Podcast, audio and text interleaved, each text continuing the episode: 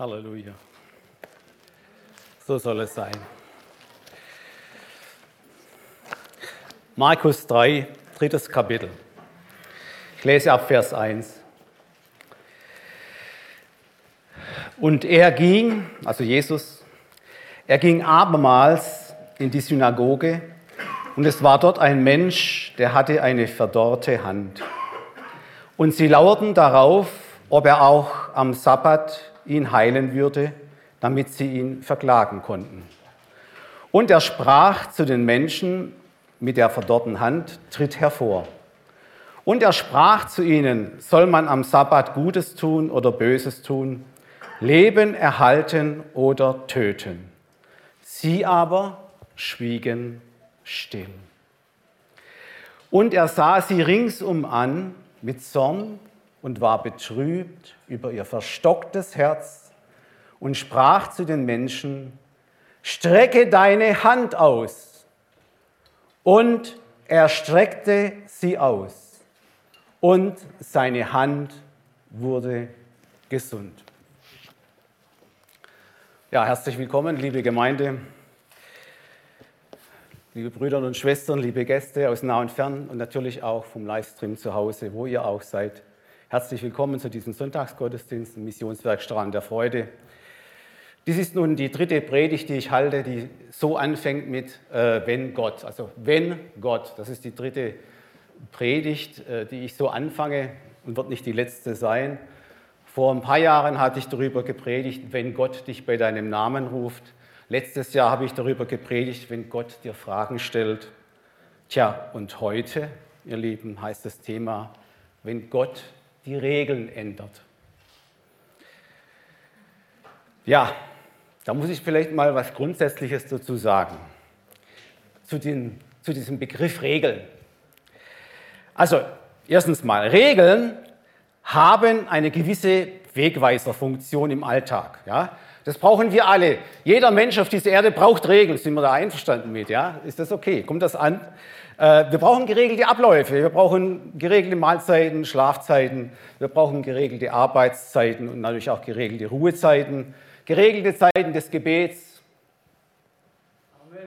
ah, ich bin in einer christlichen Gemeinde, das ist wunderbar. Äh, und des Wortlesens. Äh, ja. Und Zeiten der Bewegung. Ja, auch gut. Okay, okay. Wir sind uns also einig.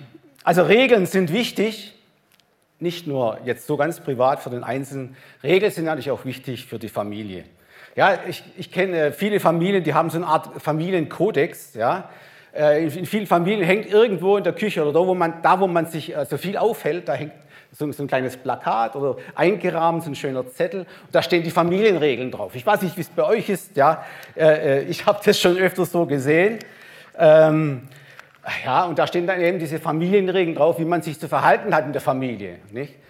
Und äh, ich glaube, eine, eine Regel wäre sehr wichtig. Nicht? Äh, die, die steht zum Beispiel bei meiner Tochter äh, ähm, in der Küche, ganz groß eingerahmt. Es ist eigentlich nur eine Regel, aber sie ist die Voraussetzung für alle anderen Regeln. Und äh, diese Regel heißt, ich sage es mal erstmal auf Englisch, if mom is not happy, nobody is happy. Also wenn Mama nicht glücklich ist, ist niemand glücklich im Haus. Ja? Ähm, ja, genau. Alle Frauen hier. Ne? Ich finde das so wunderbar. Man kann also Regeln in einem einzigen Satz wunderbar zusammenfassen. Hat Jesus auch gemacht, ja? Diese ganz vielen Regeln hat er wunderbar komprimiert und zusammengefasst und gesagt, du sollst den Herrn, deinen Gott lieben von ganzem Herzen, von ganzer Kraft und deinen Nächsten wie dich selbst. Das ist, dann sagt er noch, das ist das Gesetz und die Propheten. Also alles zusammengefasst, ja? Also in der Familie ist es auch wichtig. In der Schule ist es wichtig. Ich war 40 Jahre in einer Schule. Ich habe viele Klassenzimmer durchlaufen. Und in fast jedem Klassenzimmer, das ist heute ja auch noch so, hängen irgendwo irgendwelche Plakate mit Rotstift meistens, ja, dass man es wirklich lesen kann, dass es alle lesen können. Und da steht eben Verhaltensregeln drin, nicht wie man sich im Unterricht verhält. Ja. Zum Beispiel äh, während des Unterrichts ist Handy, bleibt das Handy ausgeschaltet, ja? Oder wir lassen den Lehrer ausreden, wenn er mal was zu sagen hat, nicht? Ja? Irgend solche Sachen, ja? Das, das, das, das äh, findest du in fast jedem Klassenzimmer. Du findest Regeln, einen Regelkodex bei der Arbeit, wo du bist, in der Fabrik oder in deinem Büro, überall findest du Regeln. Du findest Regeln in, in, äh, im, na, wo denn noch alles? In, ja, im Straßenverkehr. Das ist ganz wichtig, diese, diese Regeln im Straßenverkehr. Wo ich vorhin beim Uli eingestiegen bin ins Auto, habe ich mich vergessen anzuschnallen. Was macht es? Blim, blim, blim, blim und zeigt mir an, ich habe einen Fehler gemacht. Ich habe mich nicht angeschnallt. Ja? Und wer sich nicht anschnallt, begibt sich in Gefahr. Also Regeln sind auch dazu da, Gefahren abzuwenden. Das ist ganz wichtig. Ja?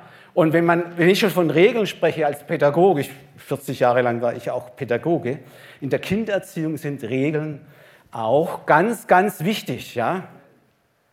Klar, das ist, das ist alles, alles richtig. Kinder brauchen immer so eine gewisse Art von Freiheit, um sich entfalten zu können. Ja und Amen dazu. Aber ihr Lieben, Freiheit heißt eben nicht Grenzenlosigkeit. Denn Regeln und Grenzen schützen das Kind vor Gefahren und vor Selbstüberschätzung, sodass es sich später in einer sehr komplizierten Erwachsenenwelt einmal zurechtfinden kann. Ich, hab, ich bin in der Bibelschule schon gefragt worden, ich habe da immer das Thema gehabt, Gesetz und Gnade, also diese vielen Regeln in Israel damals. Warum hat Gott diesem Volk Israel so viele Regeln aufgebrummt? So eine Gesetzesregelung. Wer weiß es, wie viele wie viel das sind? Weiß jemand das auswendig? 513. Äh, knapp vorbei, 613. Also vielleicht hast du andere Zahlen, aber ich habe 613. es sind 630, äh, 13 Regeln, Gebote, Verbote, ja die da, die da äh, das Volk Israel aufgebrummt hat von Gott. Und da wurde ich gefragt, ja, warum macht denn Gott so was Kompliziertes? Warum denn so viel? Es hätten da auch doch 16 gereicht oder sowas. Ja. ja. Die Antwort finden wir wie immer im Wort Gottes erleben. Das hat auch mit dieser Frage der Kindererziehung zu tun.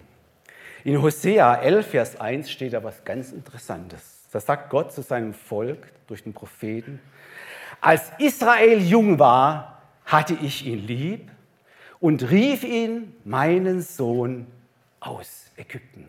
Wow. Seht ihr, diese Israeliten, die waren vor Gott noch wie Kinder. Noch wie Kinder. Und die brauchen, die hatten noch ganz wenig Ahnung, wie sie als auserwähltes Volk ihrer Berufung gerecht werden können vor den Heidenvölkern. Und deshalb hat Gott ihnen bis ins kleinste Detail hinein diese vielen Regeln gegeben, dieses Gesetzeswerk.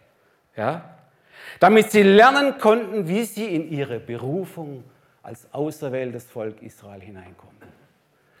Heute, für die neutestamentliche Gemeinde nennt man das Heiligung.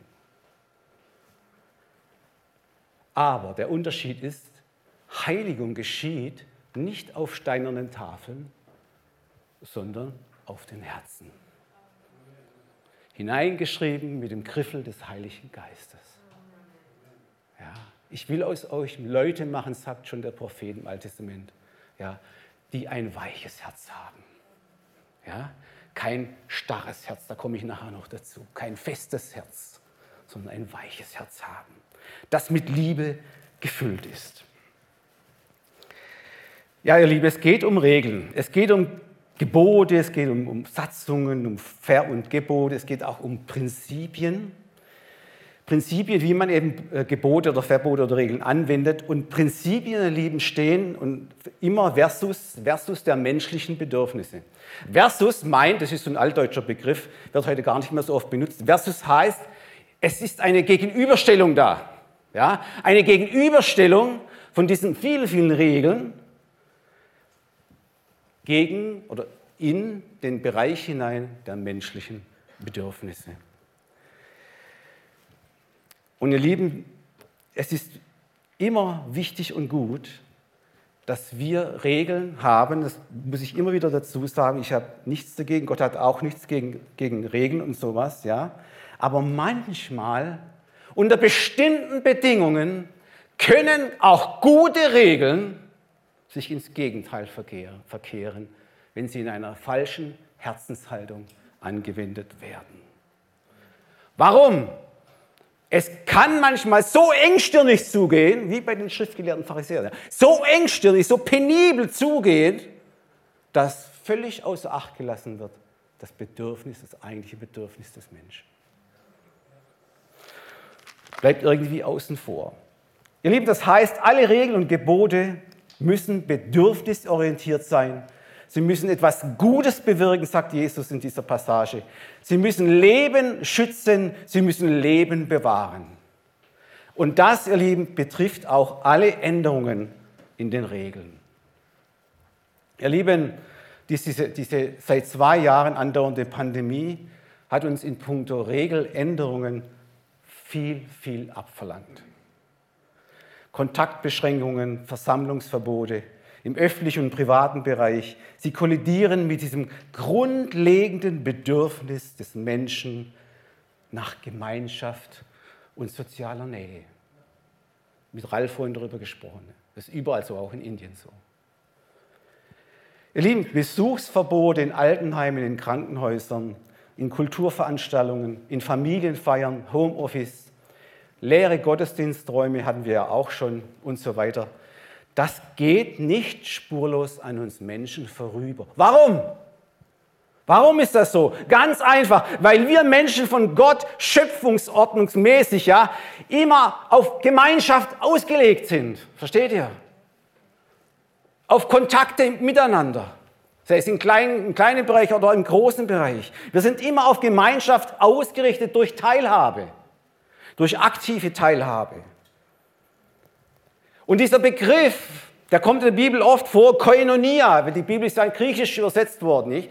Koinonia, das hat, hat vielleicht ein oder andere schon mal gehört, Koinonia bezeichnet einfach Gemeinschaft. Ja? Und dieses Wort kommt sehr oft vor in der Bibel, im Alten Testament schon und ganz stark auch im Neuen Testament. Wir leben und wir genießen Gemeinschaft miteinander mit Jesus Christus. Lieben, diese Gemeinschaft findet wieder zustande, sie kommt immer zustande, wenn wir als Gläubige uns treffen. Es kommt nochmal so ein griechisches Wort, das heißt Ekklesia. Wir sind die herausgerufene Gemeinschaft aus der Welt. Ja, und versammeln uns im Glauben unter dem Haupt Jesus Christus. Das ist wunderschön. Da hat uns Jesus durch sein Erlösungswerk am Kreuz hineingeboren in diese wunderbare Gemeinschaft, in diese Koinonia. Jetzt kommt ein Text, den will ich mal lesen aus 1. Johannes 1, 1 bis 4. Wunderbar. Da schreibt der, Evangelist, was von Anfang an war, was wir gehört haben, was wir gesehen haben in unseren Augen, was wir betrachtet haben und unsere Hände betastet haben vom Wort des Lebens. Oh, ich liebe das. Ich, also ich liebe diese Passage. Und das Leben ist erschienen, Halleluja. Und wir haben gesehen und bezeugen und verkündigen euch das Leben, das ewig ist, das beim Vater war und uns erschienen ist. Ich frage euch, von wem spricht er? Von Jesus Christus. Und was wir, jetzt schreibt er weiter, und was wir gesehen und gehört haben, das verkündigen wir auch euch, damit auch ihr mit uns Gemeinschaft habt. Da kommt das Wort Koinonia vor. Und unsere Koinonia ist mit dem Vater und mit dem Sohn Jesus Christus. Und das schreiben wir, damit unsere Freude vollkommen sei. In anderen Übersetzungen steht, und das schreiben wir, damit unsere und eure Freude vollkommen sei. Halleluja. Also, Madeleine, Madeleine. Niemand hier ist aus dem Bett gefallen heute Morgen. Wir wollen uns einander freuen, an unserer Gemeinschaft miteinander unter dem Haupt Jesus Christus. Und der Heilige Geist ist am Wirken bei jedem Einzelnen. Schon im Lobpreis, in der Anbetung, ich genieße das. Ich, ich ziehe das auf wie ein trockener Schwamm. Und mein Tag fängt nicht mit schlechten Nachrichten aus dem Radio an. Ich sage es immer wieder, sondern mit Lobpreis und Anbetung. Sonst kann man das gar nicht alles ertragen, nicht? Ja. Und Gott sei Dank, Lieben, jetzt kommt dieses Gott sei Dank. Unser Herr Jesus Christus ist in puncto Regel und Regeländerung so ganz, ganz anders. Ja. Lasst uns gemeinsam jetzt mal den Predigtext heute Schritt für Schritt, Vers für Vers durchgehen und hören, was der Heilige Geist heute seiner Gemeinde sagen möchte. Also das ist hier jetzt eine textgebundene Predigt für alle vom Modul 2 Bibelschulschüler, äh, weil wir haben das Thema bald, äh, wie wir predigen können und sollen und dürfen. Dies ist also die Form der textgebundenen Predigt heute Morgen. Ja? Es gibt auch die themenorientierte, aber heute ist textorientierte Predigt, die geht von Vers zu Vers durch. An das Technikteam, wir gehen jetzt also nochmal in Markus 3 hinein und gehen Vers für Vers durch. Fangen wir mal an mit dem ersten Vers. Also, da steht, und er, also Jesus, ging abermals in die Synagoge und es war dort ein Mensch, der hatte eine verdorrte Hand. Jesus, ihr Lieben, das wissen wir alle, wenn wir die Evangelien lesen, der ist also hier am Sabbat in den Gottesdienst gegangen. Und der damalige Gottesdienst, der fand in der Synagoge statt. Ihr Lieben, was mir da so eingefallen ist, Jesus, der hatte ja wirklich, wirklich ein volles Programm, ja, einen vollen Terminkalender. Ja, ähm, wenn der einen Terminkalender gehabt hätte, da hätte eine Seite nicht ausgereicht, schon für einen Tag nicht. Ja? Er lehrte nämlich, er predigte, er heilte, er betete, er machte Jüngerschaftsschule. Ja? Auf, äh, und zu allen Tages- und Nachtzeiten war er gefragt, war er unterwegs. Einmal musste er mit einem Boot steigen, sonst hätten die Menschen ihn erdrückt. So war er gefragt. Und nachts sind noch Menschen zu ihm gekommen, wie der Nikodemus, ja, und haben da Fragen gestellt. Also der hat ein volles Programm gehabt, ihr Lieben. Was er aber nie versäumt, ihr Lieben, ja also auch immer von Herzen gerne gemacht hat. Er ging am Sabbat in die Synagoge, er ging in den Gottesdienst, hatte Koinonia. Er verlangte auch nach Koinonia. Sehen wir auch im Garten Gethsemane. Ja, er ging zu den Jüngern. Er wollte Gemeinschaft haben in der, seiner Not. Wo seid ihr? Warum schlaft ihr? Er wollte in diesen entscheidenden, schlimmen Momenten seines Lebens Koinonia, Gemeinschaft haben. Und diese Koinonia findet und fand dort damals in den Synagogen statt. In der Synagoge, da wurde, da kamen die Gläubigen also zusammen. Sie haben gesungen, sie haben gebetet, sie haben das Wort, da kam dann immer einer und hat die Schriftlesung gemacht, ja. Da wurden Segnungen ausgesprochen. Es war eine schöne Gemeinschaft, so wie es in den Psalmen beschrieben wird. Ja, wie schön und lieblich ist es, wenn Brüder und Schwestern beieinander sind. Warum? Sehr gut, weil dort Gott den Segen verheißen hat. Amen. Genieße mal den Segen heute Morgen, ja, ganz heftig. Halleluja. In Lukas 4,16 sehen wir, was er für eine Einstellung zu diesem Thema hatte. Lukas 4,16. Und er, also Jesus, kam nach Nazareth, wo er aufgewachsen war, und ging nach seiner Gewohnheit am Sabbat in die Synagoge und stand auf und wollte lesen. Also es war seine Gewohnheit. Es ist eine gute Gewohnheit, ja, Gemeinschaft zu haben mit den Heiligen, mit Gläubigen. Klar, wir sind eingeschränkt, absolut, ja, seit, die, seit der Pandemie beginnt, ja. Aber wir haben ja auch Möglichkeiten, in Kleingruppen uns zu treffen, ja? wo, wo es kein Problem ist, wenn mehr Menschen sich versammeln. Nutzt es doch. Nutzt es doch. Es ist immer schön. Sag mal, wenn nur zwei oder drei zusammen singen, sagt Jesus, da bin ich dabei. Halleluja. Ja? Also nutzt es doch. Das ist immer glaubensstärkend. Ja, und so schließt auch der Hebräerbrief sein, sein, seine Botschaft fast ab. Ja, in Hebräer 10, 24 und 25. Da steht, lasst uns aufeinander Acht haben und uns anreizen zu Liebe, zu guten Werken und nicht verlassen unsere Versammlungen. Also es ist, äh, das ist keine Drohung, was der, der, der Schreiber hier ausspricht. Es ist eine, eine, eine, ein, ein Ratschlag. Ja? Je schwieriger die Zeiten sind, je böser die Zeiten sind, desto schöner ist doch, wenn Heilige zusammenkommen dürfen im Glauben an Jesus Christus und den Segen empfangen und, und eine verschworene, innige Gemeinschaft der Liebe sind, ihr Lieben. Das ist doch ganz wichtig in dieser verrückten Zeit, in der wir leben. Ja, Jesus ging in die Synagoge. Wie geht der Vers 1 weiter? Und es war dort ein Mensch. Es war ein Mensch mit einer verdorrten Hand. Ihr Lieben, unter den vielen Gottesdienstbesuchen war also ein Mensch mit einer verdorrten Hand. Das ist medizinisch gesehen natürlich ganz klar keine korrekte Beschreibung über den Zustand seiner Hand. Ja? Es könnte, ich spekuliere ein bisschen, es könnte eine, eine spastische Lähmung sein, entweder angeboren oder durch einen Unfall verursacht. Auf jeden Fall, es war keine lebensbedrohliche Erkrankung, natürlich nicht, aber was man ganz sicher sagen kann, es war eine sehr lebensbeeinträchtigende beeinträchtigende Behinderung. Also eine große Not für diesen Menschen. Und der war da mit seiner verdorrten Hand im Gottesdienst. Gehen wir weiter, Vers 2. Und, jetzt wird es wieder spannend, nicht? Und sie lauerten darauf, ob er auch am Sabbat ihn heilen würde, damit sie ihn verklagen können.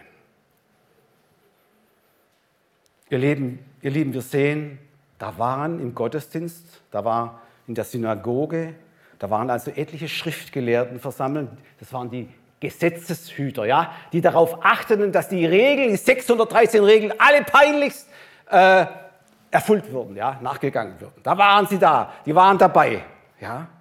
Und das war auch das eigentliche Problem später. Werden wir ja noch sehen, ja. Und versteht ihr, diese, diese Gesetzeshüter, die waren sowas zugekleistert mit ihren Regelwerken oder Regelungen.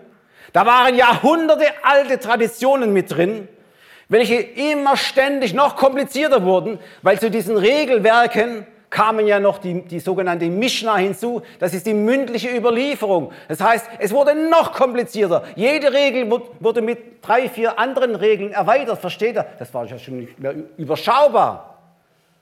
Und so passierte da etwas bei diesen Schriftgelehrten. Die wurden sowas von, heute würde man sagen, Scheuklappen, ja, an Regelwerken vor ihren Augen, vor ihren Herzen, dass es für sie jetzt schon ein Problem wird, dass da einer kommt und wahrscheinlich etwas macht, das nicht dem Regelwerk entspricht, nämlich am Sabbat zu heilen. Liebe, die Liebe zum Menschen und die Rücksicht auf seine Bedürfnisse bleibt bei so einer Herzenshaltung immer auf der Strecke. Das heißt, die ursprüngliche Absicht Gottes, dass der Sabbat um des Menschen willen eingesetzt wurde, die hat sich längst ins Gegenteil verkehrt. Ein Kapitel zuvor sagt Jesus ein klares Statement zu dieser Sache. In Markus 2, Vers 27 und er sprach zu ihnen, der Sabbat ist um des Menschen willen gemacht und nicht der Mensch um des Sabbats willen. Jesus macht deutlich, dass er hier an dieser Stelle als Mitschöpfer von Himmel und Erde auch der Herr über den Sabbat ist. Ihr Lieben, da steckt ganz viel Vollmacht, da steckt ganz viel Autorität dahinter. Er darf es. Jesus Christus darf so etwas sagen. Warum? Weil er Mitschöpfer ist. Das vergessen ganz viele. Jesus Christus ist Gott und somit Mitschöpfer. Auch des Sabbattages. Hat auch er eingesetzt. Er war dabei. Deshalb, ihr Lieben, haben sie auf ihn gelauert. Ja, und versuchten ihm jetzt so eine Art Falle stellen, wie auch in vielen weiteren Begegnungen, die wir lesen können in den Evangelien. Ich habe mal nachgeschaut, wir haben ja das Thema in Allianzwoche. Ich habe mal nachgeschaut in 2. Mose, da stehen alle Regeln drin, nicht? Äh, auch Sabbatregeln. Was ich gefunden habe, war, am Sabbat war verboten, damals in Israel, keine Geschäfte zu machen, keinen Handel zu treiben, keine Arbeit zu machen und kein Feuer im Herd zu machen. Mehr habe ich nicht gefunden zu dem Thema. Wobei schon das letzte, also heute Morgen habe ich, äh, ich habe einen Ofen zu Hause, es war kalt, ich habe Feuer gemacht.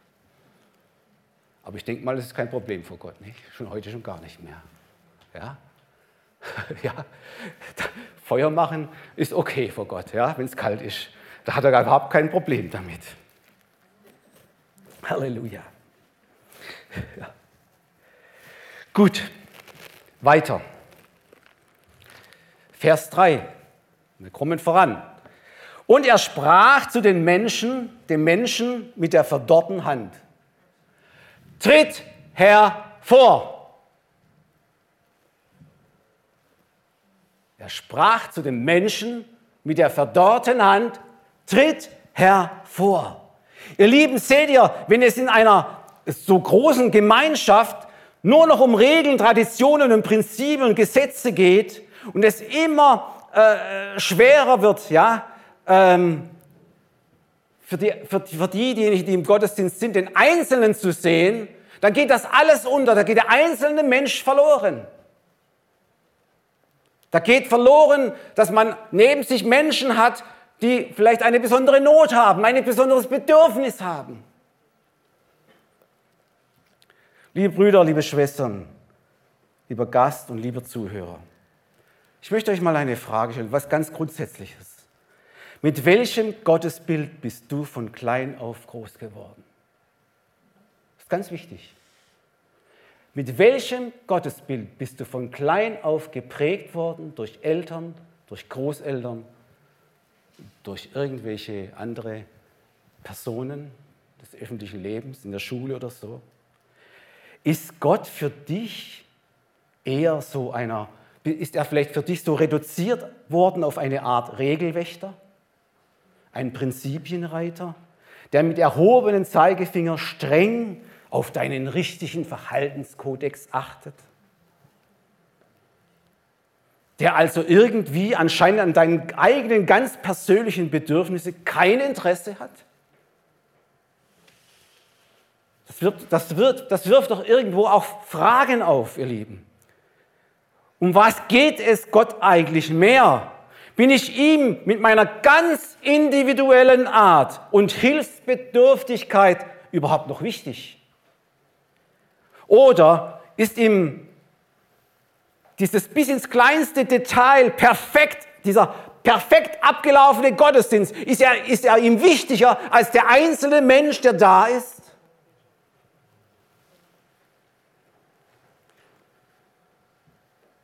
Wo bleibe ich da? mit meinen Bedürfnissen? Wo bleibe ich da mit meinen Begrenzungen? Ihr Lieben, Gott sei Dank, ich sage es immer wieder, Jesus ist ganz anders. Jesus ist ganz anders, Halleluja. Er hat auf diese bohrenden Fragen eine eindeutige, eine klare Antwort für dich und für mich heute Morgen. Ein klares Statement gibt er ab. Im Reden und im Handeln. Jesus sieht diesen einzelnen Mensch mit seiner verdorrten Hand inmitten dieser Versammlung und ruft ihn zu sich. Komm. Er sagt, komm, du darfst kommen zu Jesus. Mit allem, was du hast, mit allem, was dich heute Morgen bedrückt mit allem, was dich beschwert und irgendwie begrenzt. Komm. Ganz nah hat er ihn zu sich genommen. Versteht ihr? Der war ganz nah bei ihm. Und das war damals mit diesen kulturellen Gepflogenheiten in Israel gar nicht so selbstverständlich. Kranke, Behinderten hatten keinen guten Status. Ja. Sie galten oft sogar als unrein. Ja. Vermutlich war dieser Mann mit der verdorrten Hand irgendwo abseits gesessen. Nicht so bei der Versammlung, irgendwo in einer Ecke, irgendwo weg von dem ganzen großen Menge. Ist er da in einem Winkel irgendwo gesessen. Und Jesus sieht diesen einen Mensch mit der verdorrten Hand. Er sieht ihn und ruft ihn zu sich ganz nahe zu sich her. Das ist unser Gott. So ist unser Gott so kümmert er sich um die Einzelnen, ihr Lieben. In aller Not und Bedürftigkeit darfst du kommen zu ihm. Jesus sieht dich. Und er macht damit eindeutig klar, ich, Jesus, bin Jahwe Roy, der Herr, der dich sieht. Wie in 1. Mose 16, 13 als Gott zu Hagar sprach, in ihrer Not, in ihrer Bedürftigkeit in der Wüste, in ihrer Verlorenheit. Hagar, ich bin Yahweh Roy. ich bin der Gott, der dich sieht. Ich kümmere mich um deine Belange. Ich kümmere mich um deine Not. Hat er auch gemacht. Ja. Das ist unser Gott. Und es, kommt, es wird immer besser.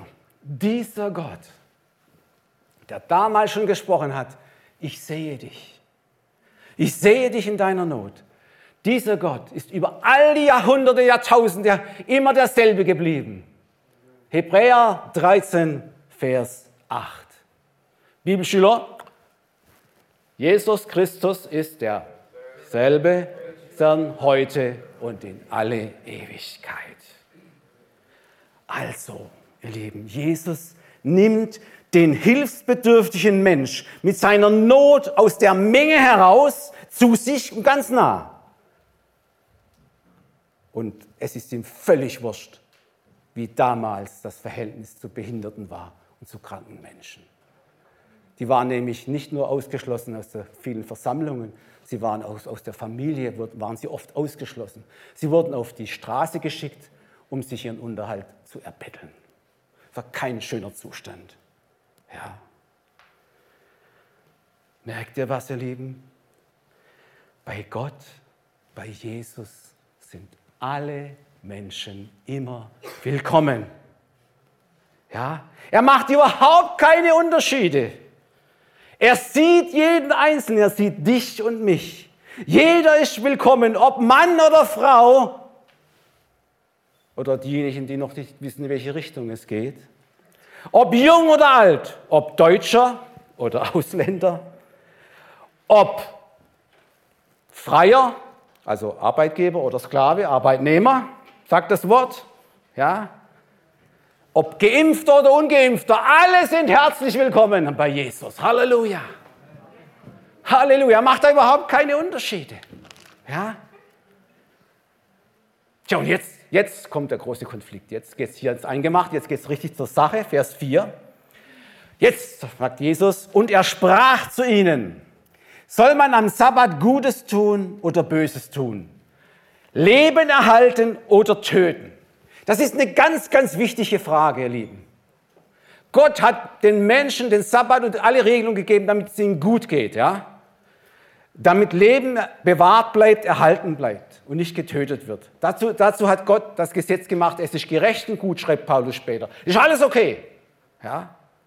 Und jetzt stellt Jesus in dieser Situation diese Frage diesen Schriftgelehrten, die so pedantisch jedes einzelne Gebot und jede einzelne Regel anwenden wollen. Ja? Stellt diese entscheidende Frage. Soll man am Sabbat Gutes tun oder Böses tun, Leben erhalten oder töten? Wie war die Reaktion der Schriftgelehrten? Sie aber schwiegen still. Naja, laut, schweigen kann man nicht. Sie schwiegen still. Sie schwiegen still. Ihr Lieben, ich, wie ist das so? Ich weiß nicht, wie es euch geht. Wenn in so einer grundsätzlichen Frage die einzige Antwort Schweigen ist. Wie sagt der Volksmund, wer nicht, nichts dazu sagt, gibt, gibt automatisch eine Zustimmung. Ja? Sie schwiegen still. Das Problem war, Jesus hat zuvor in den Tagen viele Kranke geheilt. Und jetzt die Schriftgelehrten nicht. Wird er es auch am Sabbat machen? Ja? Wird er diese Regeln durchbrechen, die wir da aufgebaut haben für Israel? Oder wird er es tun? Ihr Lieben, über Jesus, da gibt es ja so viele Meinungen in dieser Welt.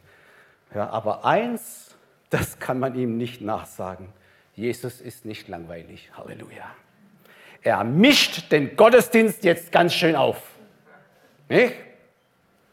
Wenn Jesus durch den Heiligen Geist, ihr Lieben, im Gottesdienst anwesend ist, dann können durchaus auch mal ungeplante, wundersame und übernatürliche Dinge geschehen. Wisst ihr das? Ja? Auch am Sabbat, äh, auch am Sonntag, Entschuldigung. Ja? Kann auch. Halleluja. Ihr Lieben, wo der Geist Christi Freiraum hat, da fließen auch die Gaben des Heiligen Geistes. Das ist doch ganz klar. Nicht hat einer ein Wort der Erkenntnis, einer ein Wort der Prophetie, einer hat ein Wort der Glaubensstärkung. Das, da geschehen Wunderkräfte, Wunderwirkungen, Zungenrede und Auslegung. Alles ist da. Ja, in diesem schönen, geordneten Gottesdienst kann das sein. Und Lieben, das muss kein Durcheinander sein. Es muss auch kein Durcheinander auslösen. Das kann neutestamentlich geregelt werden, ganz ordentlich, ganz deutsch. Ja? Keine Angst, keine Panik.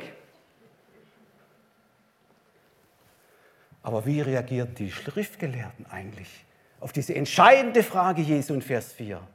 Darf man am Sabbat Gutes tun oder Böses tun? Das Leben retten oder töten? Fragezeichen. Und ihr Lieben, es kommt zu einer der meinem Empfinden nach deprimierendsten und peinlichsten Sätze im Neuen Testament. Sie aber schwiegen. Sie schwiegen. Ihr Lieben, wer in so einer wichtigen Frage schweigt, er drückt doch irgendwo aus im Verborgenen eine Zustimmung. Ja. Aber sie schwiegen. Warum konnten sie ihm nicht zustimmen? Der nächste Vers offenbart ihr eigentliches Problem, das sie hatten mit dieser Sache. In Vers 5a lesen wir mal den, den ersten Teil. Und indem er sie ringsumher mit Zorn ansah, betrübt wegen der Verstocktheit ihres Herzens. Also, ihr müsst euch vorstellen, Jesus steht da, da wo ich stehe jetzt ungefähr, in der Synagoge, schaut alle Versammelten an, jeden Einzelnen blickt jeden Einzelnen an und wurde zornig und betrübt. Also zornig und betrübt, ja, äh, es hat ihm richtig wehgetan. Betrübt heißt ja wehgetan. Es hat ihm wehgetan, als er in ihre Gesichter geschaut hat. Warum? Sie hatten verstocktes Herz. Sie hatten ein verstocktes Herz. Ein verstocktes Herz, ihr Lieben, ist ein verhärtetes Herz.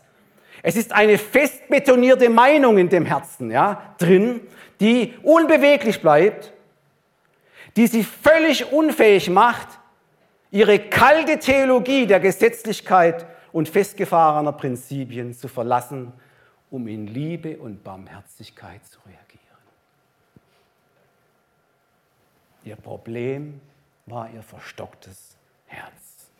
Lieben, ein verstocktes Herz, ein verhärtetes Herz das ist ein furchtbarer Beziehungskiller unter uns Menschen. Es kann viel Schaden unter uns Menschen im menschlichen Miteinander anrichten. Da sind wir uns einig. Die Bibel warnt eindringlich in vielen Stellen, ich lese nur zwei vor, vor diesem heillosen Zustand des inwendigen Menschen, also da, wo das Herz ist. Ich möchte nur zwei Stellen mal nehmen. Sprüche 28, 14. Wohl dem, der Gott alle Wege fürchtet, wer aber sein Herz verhärtet, der wird ins Unglück fallen. Eindeutige Aussage auch von Jesus, Matthäus 13, Matthäus, Moment, Matthäus 13, 15. Denn das Herz dieses Volkes ist verstockt. Ihre Ohren hören schwer und ihre Augen sind verschlossen, damit sie nicht etwa mit ihren Augen sehen und mit den Ohren hören und mit dem Herzen verstehen und sich bekehren und ich ihnen helfe. Ihr Lieben, Jesus hat hier ein Problem wie alle Prediger in dieser Welt, wie alle Verkündiger, wie alle Botschafter an Christi Stadt, wie alle Missionare, wie alle Evangelisten. Sie predigen das Evangelium, die frohe Botschaft. Und die Reaktion der Zuhörer ist nicht so, wie wir es erwarten. Nicht viele kommen zum Glauben, ja? wie bei Paulus, als er auf dem Aeropag in, in Athen sprach. Viele gingen weg, einige glaubten an ihn, so steht es geschrieben. Ja? Aber wenn du predigst die frohe Botschaft, ja, dann hast du die Erwartung, dass diese frohe Botschaft auch froh aufgenommen wird. Aber da gibt es ein Problem, wer sein Herz verschlossen hat, versteinert hat, verhärtet hat gegenüber Gott und alles, was Gottesdienst und Jesus und so weiter, der wird an dem prallt dieser Aufruf ab. Ja. Sie wollen sich nicht helfen lassen, sagt Jesus. Sie wollen sich nicht bekehren. Wie schade, wie schade. Und der Grund dafür ist ein einziges Problem, das verstockte Herz. Ihr Lieben, Verstockung, ich habe mal nachgeschaut, hat äh, im Althochdeutschen eine sehr interessante Verbindung. Und zwar kommt es aus dem althochdeutschen Wort ähm, Holzstück oder Holzstock. Ja? Ähm, ein verhärtetes Holzstück. Ja? Da kommt also dieser, dieser Wortsinn her. Das Gegenteil von einem verhärteten Holzstück, das sind junge, biegsame Zweige. Äh, ich, ich bin ein, ein richtig äh, begeisterter äh, Mensch, der viel Bäume schneidet. Ja. Ich kenne mich da ein bisschen aus. Ein junger Zweig, ein einjähriger Trieb, ist biegsam. Stimmt's? Das heißt, wenn du einen Baum pflanzt, da sind nur junge, einjährige Triebe dran vom, vom, vom äh, äh, Mittelstamm. Und die kannst du wunderbar formieren und biegen in die richtige Richtung, so wie du es willst und so wie es später auch dann viel Obst gibt. gibt weil nur das, was heruntergebogen wird, setzt Blütendossen an. Das ist so ein Wachstumsgesetz. Ja? Kleiner Ausflug in die Terminologie des Obstbaumschnitts. Okay, merken wir uns, Zweige, junge Zweige sind biegsam. Und dann kommt ja der, der, der Baum wird älter, die Zweige verholzen, das ist auch gut so, weil sonst könnten sie ja die Früchte nicht tragen, die drauf sind. Da ist es sinnvoll, aber bei Menschen ist es kontraproduktiv, da ist es nicht sinnvoll. Wenn ein Mensch sein Herz nicht mehr so bewahrt, dass es ein Zweig bleibt, dass es biegsam bleibt, dass es veränderbar bleibt, dann verholzt er im Inneren. Er wird holzig, hart, hartherzig. Und das hat schlimme Auswirkungen. Unglück, sagt, sagt es, äh, heißt es in den Sprüchen. Unglück kommt auf dich und auch auf deine Nächsten zu. Ihr Lieben, in der Pandemie, die ja so am Laufen ist, ich habe da einen Artikel gelesen, da stand darüber, die Fronten verhärten sich. Ja? Die Fronten verhärten sich.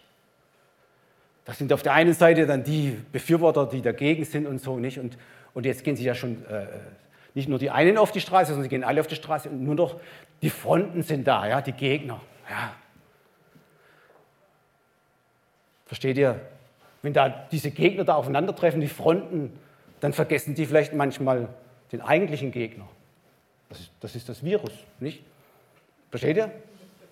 Sie verhärten sich, ja. Die Fronten verhärten sich. Warum verhärten sich Fronten? Weil sie, die Herzen bei den Menschen sich verhärten. Sie bleiben auf ihrer Meinung, ihrem Standpunkt stehen und da gibt es nichts anderes. Versteht ihr? So verhärten Menschenherzen und so kommt es dann zu diesen Spaltungen und das alles. Unglückliche Dinge. Wenn du, wenn, du, wenn du, jetzt fragen würdest, ja, wie soll man da jetzt entscheiden und also, was soll ich da tun? Nimm doch diesen Ratschlag Jesu an für deine Entscheidung. Bleib ein junger Zweig, bleib biegsam, lass dir auch mal was sagen. Mach deine Entscheidung von dieser einen Maxime, häng ab von der Maxime Jesu Christi. Deine Entscheidung soll, was sagt er hier im Text? Es soll etwas Gutes bewirken. Es soll Leben erhalten. Es soll heilsam sein, es soll voller Güte, voller Erbarmen und voller Liebe geprägt sein. Dann hast du eine richtige Entscheidung im Herzen. So ist das, ihr lieben Brüder und Schwestern. Sie aber schwiegen. Erbärmlich. Ja, sie schwiegen.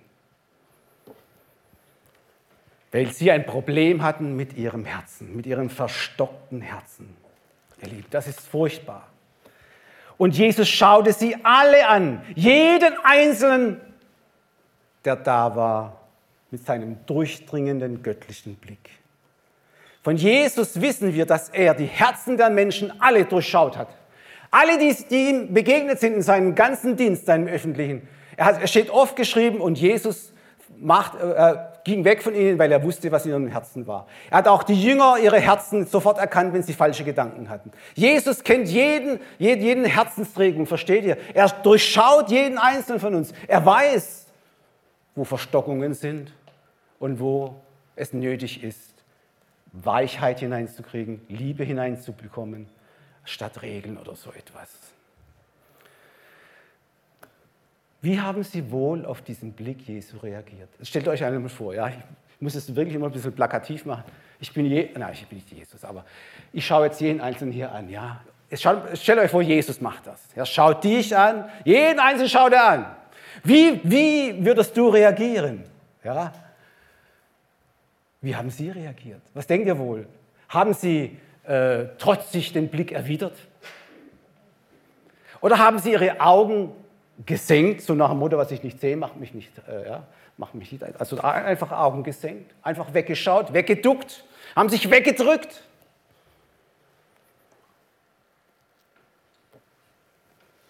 Und dann, ihr Lieben, gab es für sie nur einen Weg, ihre Prinzipien nicht aufzugeben. Schweigen, schweigen. Und Gott sei Dank, sage ich es wieder, Jesus ist ganz anders. Er schweigt nicht, ihr Lieben. Er handelt und er tut dies nicht in einer Ecke abseits von der Versammlung, sondern vor aller Augen spricht Jesus zu dem Mann mit der verdorrten Hand in Vers 5. Strecke deine Hand aus. Und er streckte sie aus und seine Hand wurde gesund. Halleluja. Ihr Lieben, vor aller Augen hat er das getan. Und auch heute, ihr Lieben, im Gottesdienst darfst du wissen und verstehen, Jesus ist für dich, für jeden Einzelnen ist er ans Kreuz gegangen, hat seinen höchsten Preis bezahlt. Du bist ihm wichtig. Du bist ihm auch heute Morgen wichtig hier. Mit einer ganz persönlichen Lebenssituation und Lebensumständen. Du bist wichtig für Jesus. Ich möchte jetzt schon langsam schon zum Schluss kommen. Ich mache eine Zusammenfassung mit zehn Punkten, um das Ganze noch ein bisschen abzurunden. Punkt 1. Unser Herr Jesus Christus, ihr Lieben, ist ganz anders. Er ist kein Paragraphenreiter. Ja? Er ist keiner penibler Einhalter von, von irgendwelchen Regeln, wenn es um Menschen geht. Ja? Der Mensch ist ihm immer wichtiger. Du und ich sind ihm wichtiger. Der einzelne Mensch mit seinen Bedürfnissen ist immer besser wie Prinzipien und Regeln. Punkt 2.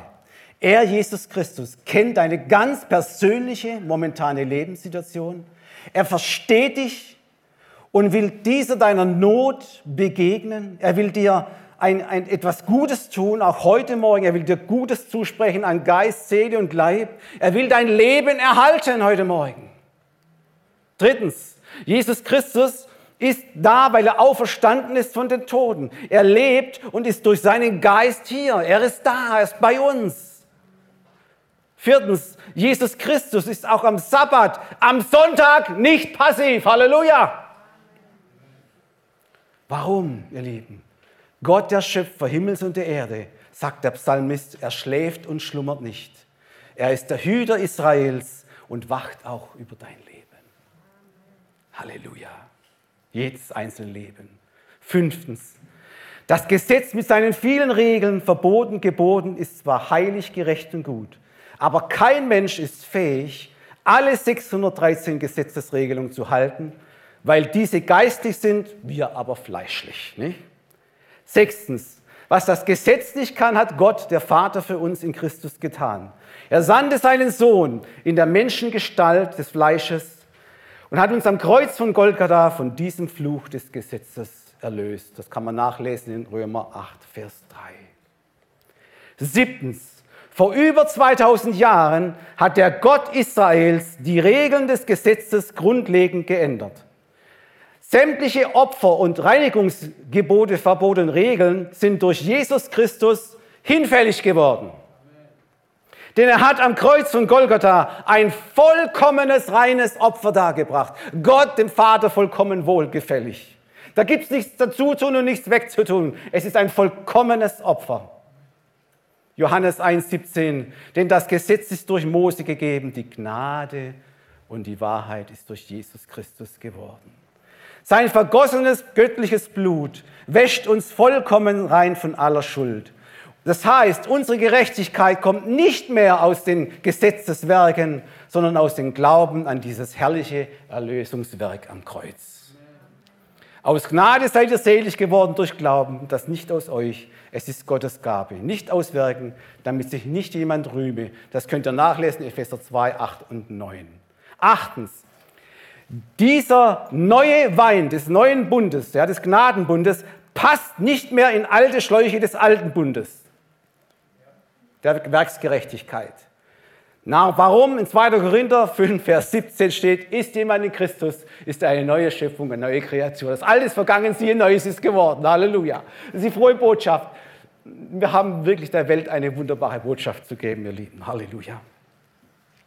Wo bin ich? Neuntens. Neuntens. Das Lobpreisteam kann sich schon mal auf den Weg machen. Neuntens. Seit über 2000 Jahren ist der Lockdown für alle Menschen aus allen Sprachen, Völkern, Nationen außerhalb von Israel zu Ende gegangen. Denn Gottes Wille war schon immer, dass alle Welt, dass alle Welt errettet wird, dass alle Welt Gemeinschaft haben kann mit ihm durch Jesus Christus. Halleluja, Titus 2, Vers 11. Es ist erschienen die heilsame Gnade allen, allen Menschen dieser Erde. Halleluja, dürfen jetzt Gemeinschaft haben mit dem Vater. Zehntens bleibt zum Schluss die eine Frage, die stelle ich jetzt so, so da in die Kamera hinein oder auch zu euch natürlich. Ich stelle eine Frage, hast du lieber Gast, lieber Zuhörer vom Livestream, diese heilsame Gnade in Christus schon für dich persönlich angenommen? Fragezeichen. Wenn nicht, sagt das Wort, zögere nicht. Du hast heute, heute, heute Morgen die Stimme Gottes gehört. Äh, ich bin zwar hier nur der Botschafter in Christi Stadt, aber du hast die Stimme Gottes gehört, ja? Du hast das Evangelium gehört, äh, gerade von mir. Und der Heilige Geist ruft dich jetzt, dich zu Hause, dich lieber Gast, er ruft dich jetzt heraus, wie den Menschen mit der verkrüppelten Hand. Er ruft dich heraus. Er sieht dich ganz besonders, weil er möchte, dass du nicht verloren gehst, sondern errettet wirst. Das ist der erklärte Wille Gottes des Vaters. Er ruft dich jetzt genauso herauf. Und er sagt durch Hebräer 3, 7 und 8, darum, wie der Heilige Geist spricht, heute, wenn ihr seine Stimme hört, so verstockt dein Herz nicht. Heute kann ich dir sagen, lieber Zuhörer, heute ist der Tag des Heils. Heute ist der Tag der Errettung. Zögere nicht. Gott möchte dich erretten aus diesem verkehrten Geschlecht. Amen.